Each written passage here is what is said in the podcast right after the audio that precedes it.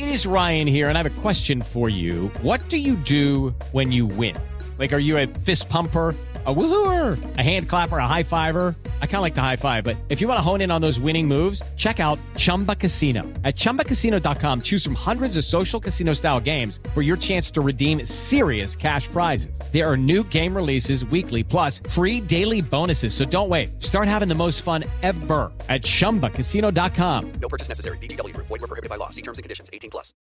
Olá, amigos. Eu sou Alex Rufo e vou acelerar junto com você nesses próximos 30 minutos aqui no Máquinas na Pan, o seu programa semanal com automóvel, automobilismo, principais lançamentos do mercado e muita tecnologia. E lembrando que agora você também pode acompanhar o nosso programa pelo Panflix. Então, se ajeita bem aí no cockpit, aperte os cintos, porque o Máquinas na Pan dessa semana está só começando. Nilson César comenta os altos e baixos das equipes de Fórmula 1 e também a carreira do tetracampeão mundial Sebastian Vettel, que pode ficar sem lugar no grid de 2021. A temporada 2020 da Fórmula 1 começa da mesma maneira que a de 2019 terminou, com a supremacia da equipe Mercedes e a liderança de Lewis Hamilton no campeonato. Piloto brasileiro Eric Granado abre a temporada da Moto E com vitória no circuito de Jerez La Fronteira e fala com exclusividade para o Máquinas na Pan. João Mendes, jornalista especializado na indústria automotiva e um craque nas duas rodas, apresenta o circuito que está sendo construído em Minas Gerais com especificações de segurança para as provas de moto velocidade. O Rally dos Sertões, maior prova off-road das Américas, faz uma mudança na data de largada e Joaquim Monteiro, CEO da prova, dá detalhes sobre logística, desafios e novidades do evento.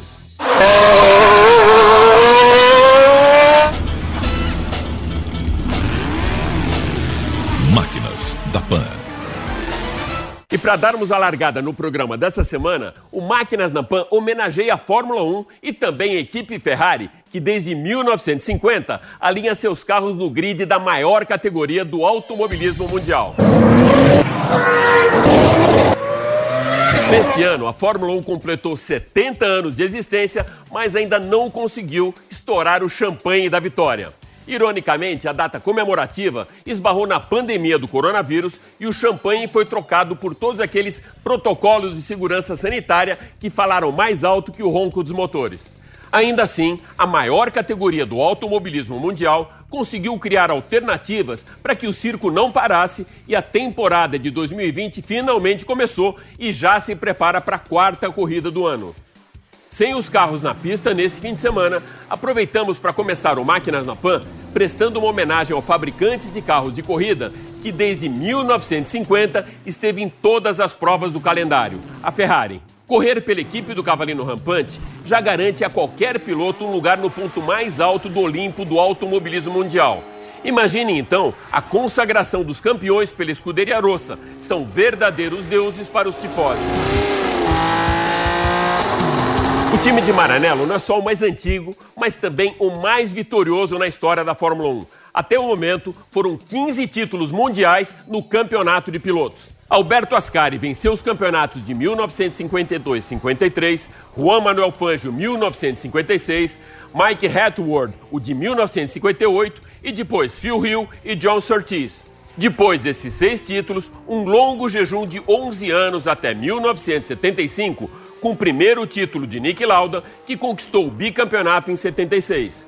Três anos depois, o sul-africano Jod Scheckter conquistaria o título para Maranello. E aí, mais 21 anos até que Michael Schumacher conquistasse por cinco anos consecutivos os campeonatos para Ferrari.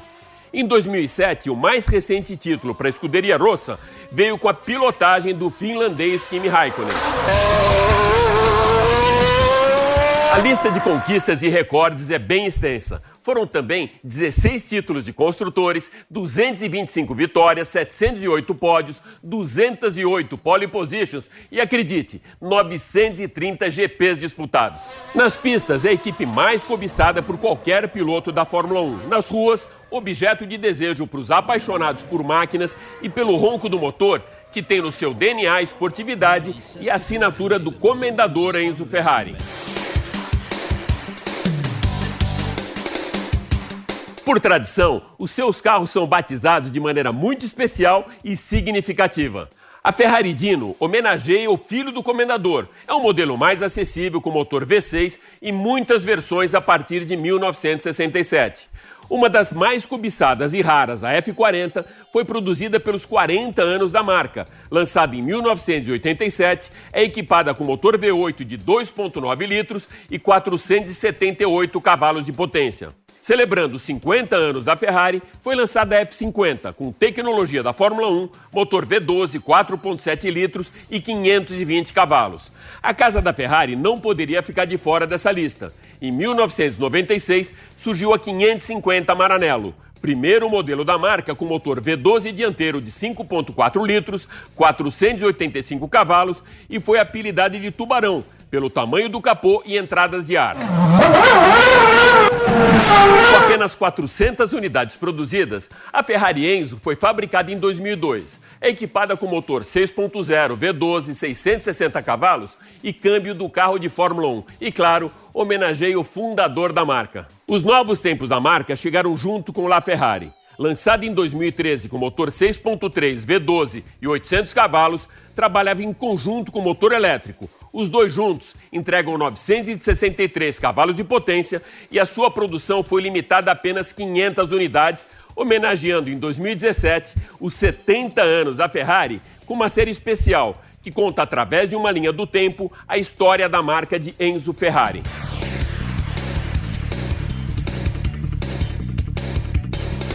A viagem no tempo do icônico modelo comemorativo pelas sete décadas do Cavalino Rampante tem início em 1947, numa oficina de Maranello, com a Ferrari 125S de 47 sendo minuciosamente cuidada por dois mecânicos que fecham o porta-malas, a tampa do motor V12 de 116 cavalos e seguem acompanhando as linhas do carro como se estivessem lapidando uma joia. Limpam o escudo do cavalino rampante e, na sequência, o piloto se prepara para sair com o carro. A porta da garagem se abre e, como num filme antigo, amarelado e envelhecido, a Ferrari 125S passa por um grupo de crianças e viaja no tempo para acelerar o seu modelo comemorativo La Ferrari 70 Anni na estrada da região vizinha à fábrica e pelas ruas da cidade até retornar ao ponto de partida, a fábrica de Maranello, 70 anos depois. Você acabou de acompanhar comigo um pouco da história de 70 anos da equipe mais vitoriosa da história da Fórmula 1. A equipe do Cavalino Rampante amarga um jejum de 13 anos sem Mundial de Pilotos e 12 sem construtores, mas nem por isso deixa de ser, juntamente com Mercedes e Red Bull, uma das grandes da Fórmula 1. O mesmo acontece com a Williams, que já teve a sua época de ouro com Nigel Mansell e Nelson Piquet, ou com a McLaren, que, embora esteja mais competitiva nesses dois últimos anos, está muito longe do seu auge dos anos 70, com Emerson Fittipaldi e James Hunt, das décadas de 80 e 90, com Nick Lauda, Alan Prost e Ayrton Senna, ou até mesmo da MP4 23, que deu o primeiro título a Lewis Hamilton em 2008. Para entender melhor esse revezamento e essa sazonalidade entre as equipes de ponta, a gente vai trazer agora para o nosso grid meu parceiraço Nilson César. Nilson, que fatores que levam uma equipe como a Williams e do céu ao inferno na Fórmula 1 e uma McLaren que só agora volta para o pelotão da frente, mas ainda assim atrás da Ferrari, Red Bull e Mercedes? Meu caro Alex, isso é simples para mim.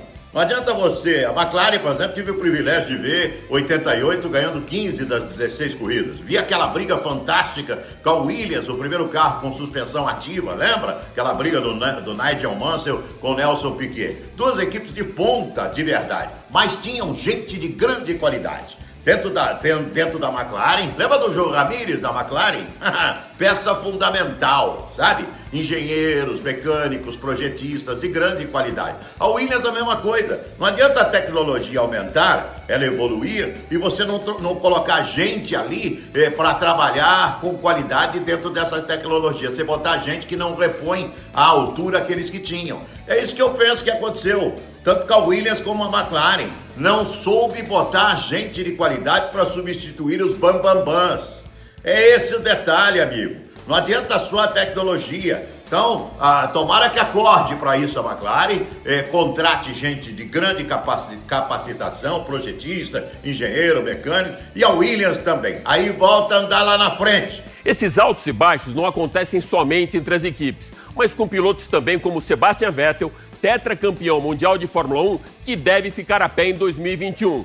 Ele já recebeu o um não da Racing Point e também da Red Bull. Você acha que ele ainda tem espaço dentro da categoria ou já foi engolido por essa nova geração que chega agora na Fórmula 1?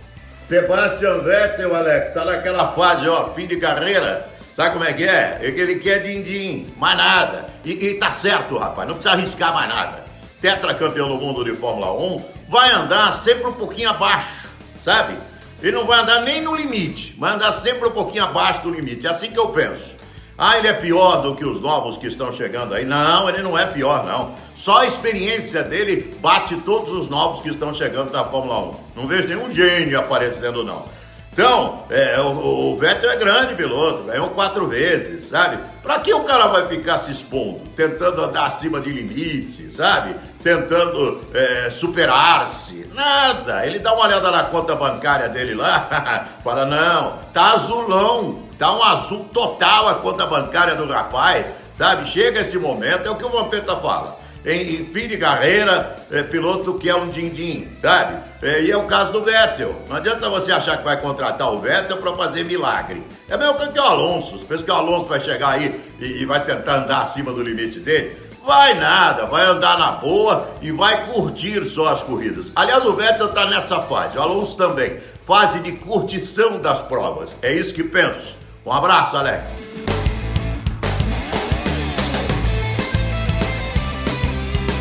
Já falamos das icônicas máquinas da Ferrari, das equipes Williams e McLaren, do piloto Sebastian Vettel e agora a gente vai acelerar com Lewis Hamilton, um colecionador de recordes na Fórmula 1. A temporada de 2020 começa do mesmo jeito que a de 2019 terminou, com a supremacia da equipe Mercedes. Duas semanas atrás, Bottas venceu o GP da Áustria. Na semana passada, Hamilton conquistou o GP da Estíria e na Hungria repetiu a dose com uma vitória de ponta a ponta no circuito de Húngaro Ring. A chuva que poderia ter dado uma emoção a mais para a prova não veio. E o circuito húngaro, travado, com pista estreita e curvas de baixa, não trouxe aquele algo a mais além do abismo de distância que Hamilton abriu para os outros pilotos do grid. O inglês venceu a corrida e deu sequência à sua infinda coleção de vitórias. Hamilton se igualou a Schumacher com oito vitórias no mesmo GP, bateu o recorde do circuito, se igualou também ao alemão com sete poles na mesma pista e agora, depois da sua 86ª vitória, fica apenas cinco do heptacampeão mundial. As duas Mercedes lideram o campeonato, com Lewis Hamilton em primeiro, Valtteri Bottas em segundo e na terceira colocação, o holandês da Red Bull Max Verstappen.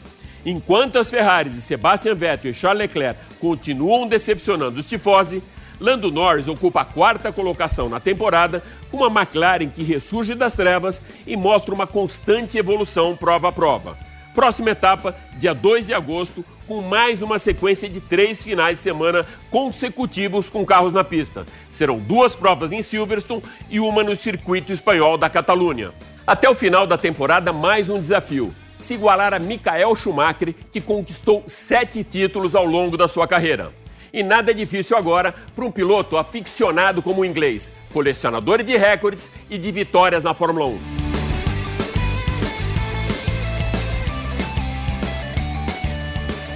Se na Fórmula 1 a temporada de 2020 começou da mesma maneira que a de 2019 terminou, na Moto E não foi diferente.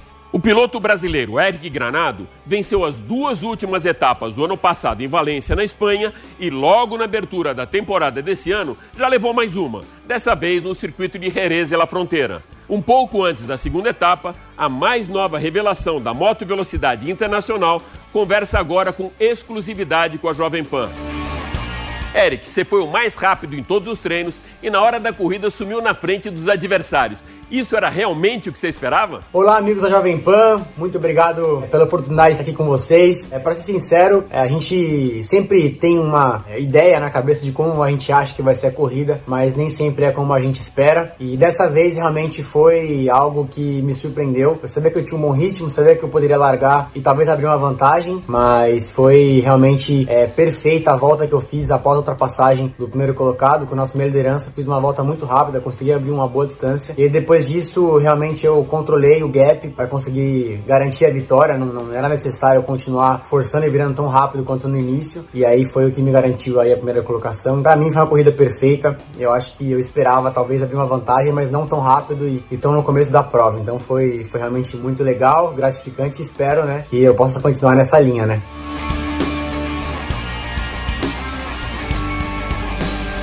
É, nessa linha de vitórias você está desde o final do ano passado. Três vitórias na sequência. Como foi essa adaptação uma sintonia tão grande com as motos elétricas? Bom, eu acredito que desde a da primeira vez que eu, que eu subi na moto elétrica, eu me senti muita vontade em cima da moto. Eu acho que o mais interessante do campeonato é que as motos são iguais para todos, então isso dá uma igualdade muito legal e o piloto mais rápido é o que se destaca. Eu acho que isso está sendo muito importante para mim. Ano passado eu era rápido, porém não conseguia ser constante o ano inteiro. Eu fui dos mais rápidos, mas acabava caindo ou dando, dando uma errada que me custava caro. O campeonato é curto, as, as provas são curtas também, então isso acabou me atrapalhando no passado, porém, depois que eu consegui a vitória no final do ano passado, isso me ajudou bastante a ter um pouco mais de calma e ficar mais focado durante as sessões para não cometer erros. Eu acho que isso foi muito importante para mim e eu consegui encaixar de novo agora em Jerez, então acho que a gente está numa boa linha de trabalho, a minha equipe está me ajudando bastante também a me adaptar às circunstâncias que, que aparecem, né? A gente nunca correu com tanto calor, então os pneus sofrem, o motor elétrico sofre e isso também é mais uma variável que a gente tem que trabalhar junto com a equipe.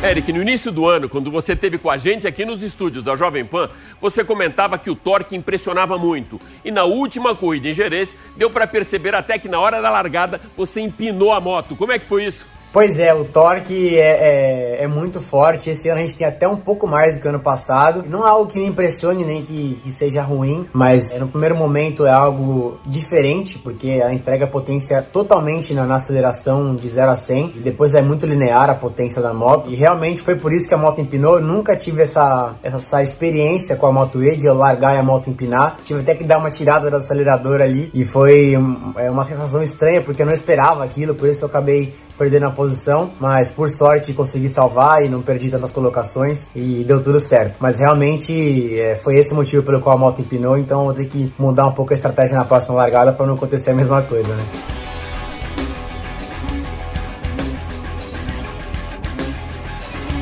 Qual o maior desafio da Moto E se a gente comparar com outras categorias?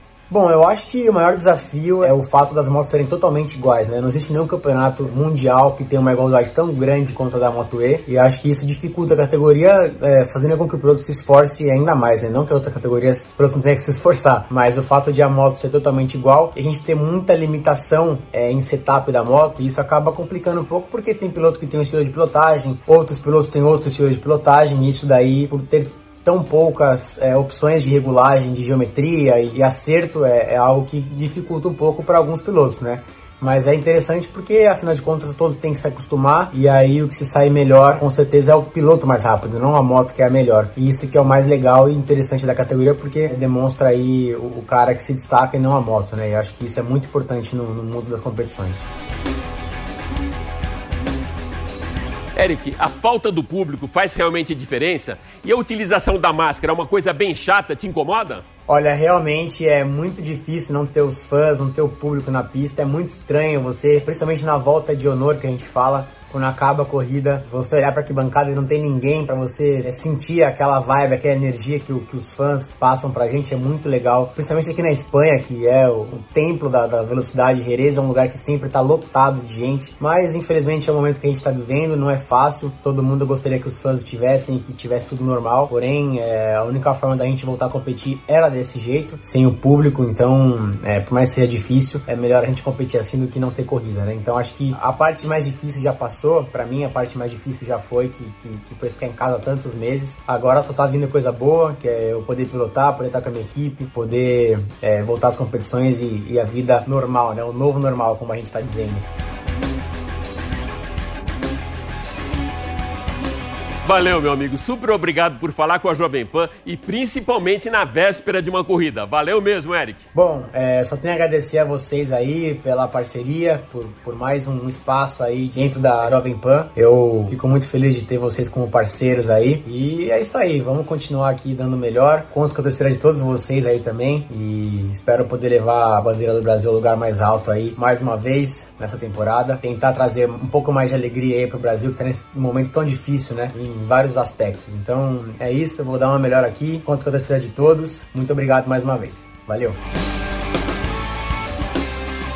E agora, dando continuidade ao nosso especial que homenageia a volta das corridas às pistas de corrida no mundo inteiro, a gente vai falar de uma nova pista que está para ser inaugurada em Minas Gerais. O circuito Potenza está sendo construído na Zona da Mata, a 40 quilômetros de Juiz de Fora, para receber várias categorias do automobilismo nacional e internacional e muito bem projetada para moto velocidade. João Mendes, um especialista nas duas rodas, traz mais informações para gente. Alô, Alex Rufo, alô para você ligado aqui no Máquinas da Pan. O Mundial de Moto Velocidade começou e a gente sente saudade. Já tivemos três etapas aqui no Brasil, em Goiânia, nos anos 80, em 1992 tivemos o Mundial em São Paulo e na sequência nove edições no Rio de Janeiro. Mas em 2004 foi a última etapa que nós vimos ao vivo e temos saudades. Os autódromos aqui no Brasil eles têm características que não são muito próprias para moto velocidade. A lavadeira, também chamada de zebra, tem que ter uma característica especial. E agora está nascendo um autódromo novo em Minas Gerais, bom para moto velocidade e esse autódromo você conhece agora. Com uma pista que possui 3.200 metros de extensão e largura entre 12 e 15 metros, o Autódromo Potenza está situado no quilômetro 246 da BR-267. O local é a Fazenda Cachoeiria, no município de Lima Duarte, zona da mata de Minas Gerais, aproximadamente 40 quilômetros da cidade de Juiz de Fora, 230 quilômetros da cidade do Rio de Janeiro, 270 quilômetros de Belo Horizonte e 430 quilômetros da cidade de São Paulo. Este autódromo mineiro tem pista no sentido horário com 14 curvas, 8 para a esquerda e 6 para a direita. A reta maior tem 650 metros e termina numa descida, e a reta de chegada tem 450 metros. Do ponto mais baixo da pista ao ponto mais alto, a diferença é de 30 metros. A estrutura dos boxes atualmente é feita com barracas, mas a construção em alvenaria dos 33 boxes para quatro carros já começou. O projeto teve início em 2014 e é da iniciativa privada e tem no comando empresário Gimassardi. Assinam o projeto do autódromo Johnny Bonilha e Ricardo Milanês. E a pista foi construída especialmente para as provas do motociclismo de velocidade, que precisam de mais segurança e zebras com altura específica. Num terreno de 900 mil metros quadrados, este autódromo cercado de morros parece uma arena e possui espaço para o público com total visão da pista.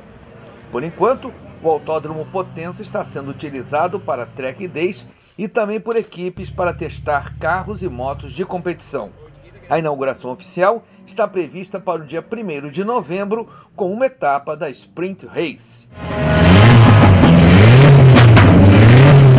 Tá aí Alex Rufo, tá aí para você ligado aqui no Máquinas da Pan. Esse é o novo autódromo de Minas Gerais e a gente torce para que ele seja um grande sucesso. Um abraço a todos, até a próxima.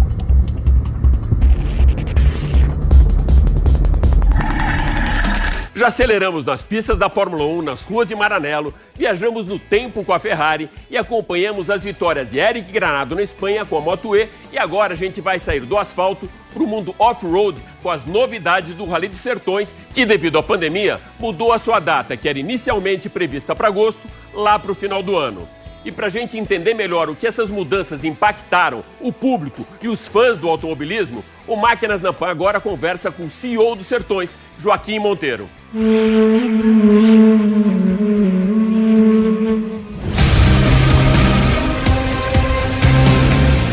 Alex, grandes amigos ouvintes da Jovem Pan, é um prazer estar com vocês aqui falando do maior Rally das Américas, que esse ano tem uma novidade que nunca aconteceu nos 28 anos. Pela primeira vez, o Sertões vai ser realizado no final do ano, mais precisamente no 31 de outubro, que é a largada em São Paulo, e a chegada vai ser histórica, triunfal, na cidade do Preá, que é o portal de Jericoacoara. Então esse ano a gente apelidou o roteiro sexy, né? Sair da selva de pedra, cruzar o Brasil aí por 5 mil quilômetros, adentrar no meio aí desse Brasil desconhecido, né? Que poucos brasileiros conhecem e chegar lá na região de Jericoacoara.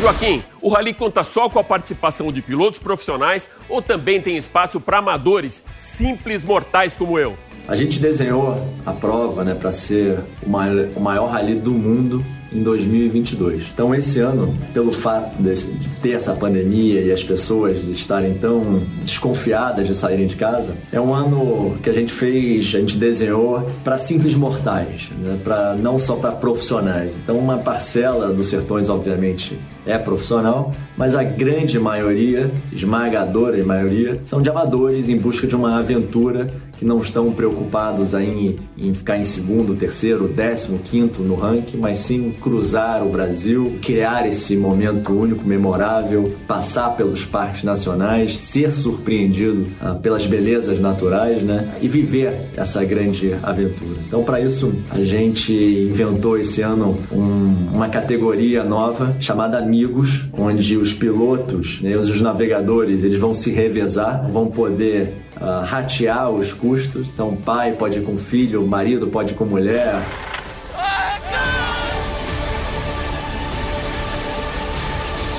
Algum grande favorito para vencer essa edição agora de 2020 do Rally, Joaquim? Alex, uma das coisas mais fascinantes e que eu mais curto nesse mundo de rally é que o piloto mais favorito, né, o que mais tem vitória, não necessariamente é o que tem maiores chances de levar o prêmio. Né? Tem muita ah, variável, ninguém conhece o terreno, todo mundo é apresentado as curvas no ato lá que está correndo. Então, isso não tem favorito. Né? Todo mundo larga com a mesma chance. Né? Você não ganha o rally no primeiro dia, você não ganha o rally no último dia. É uma questão de você gerenciar tua moto, teu carro, teu TV, é uma questão de você se policiar para não exigir muito demais de você. Então, o que é mais legal é que no final dos oito dias, dos 5 mil quilômetros, imagina que a diferença do primeiro para o segundo, às vezes, são minutos. O cara cruza 5 mil quilômetros, cruza o Brasil e a diferença é de um minuto, três minutos do primeiro uh, para o segundo. Joaquim, no ano passado houve uma renovação com novos campeões nos sertões. A gente pode esperar mais novidades? Vem aí alguma nova safra de pilotos para esse ano? Alex, é, acho que tudo na vida é uma questão das sementes que você planta, né? A quantidade de vezes que você se rega, né? O carinho que você dá pro teu produto. E aqui nos sertões só tem gente apaixonada pelo que faz. E isso começa a colher, né? Os frutos aparecerem, novas sementes.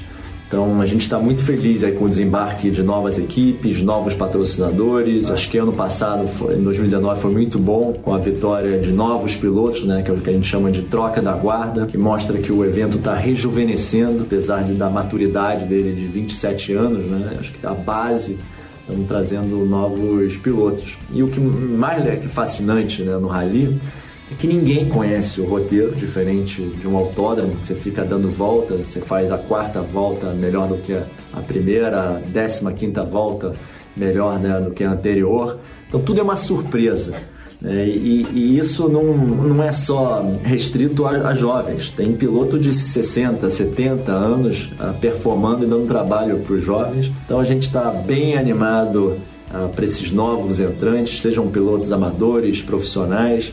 E eu espero que o Rubinho, espero que o Alonso, né, todos os, os, grandes ídolos do automobilismo um dia possam uh, competir nos sertões e cruzar esse Brasil e levantar poeira.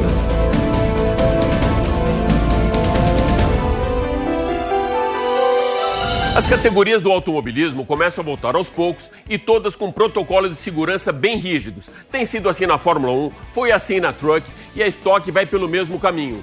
Como controlar a segurança de uma prova de longa duração que percorre 5 mil quilômetros e passa por cidades que não têm infraestrutura hospitalar alguma? Alex, segurança é o principal atributo dos sertões e esse ano isso vai ser ainda mais intensificado a partir das 10 medidas uh, para preservar todos que sobem né, os sertões, os competidores, as equipes, os mecânicos, os jornalistas, os pilotos dos aviões, dos helicópteros, né, parte de filmagem e principalmente a população uh, das cidades anfitriãs por onde a gente passa. Então, pela primeira vez em 28 anos, a Vila Sertões, né, que é a área do bo de boxe, ah, não vai ser permitida visita de pessoas não credenciadas. Então a gente está testando 100% todo mundo né, do motorista do caminhão, a cozinheiro, ao enfermeiro, ao médico, ao jornalista, aos repórteres, todo mundo vai ter que apresentar teste de Covid, feito até cinco dias antes uh, da largada. A gente vai medir a temperatura diariamente de 100% da família Sertões. Então a gente está muito seguro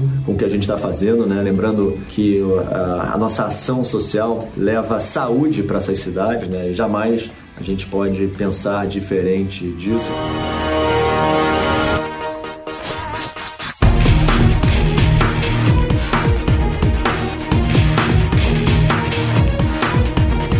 É isso aí. O Máquinas na Pan dessa semana fica por aqui e relembrando você que agora dá para acompanhar o nosso programa também em vídeo pelo Panflix e curtir novamente toda a nossa programação. Super obrigado pela sua audiência e até a próxima. Valeu! Máquinas da Pan.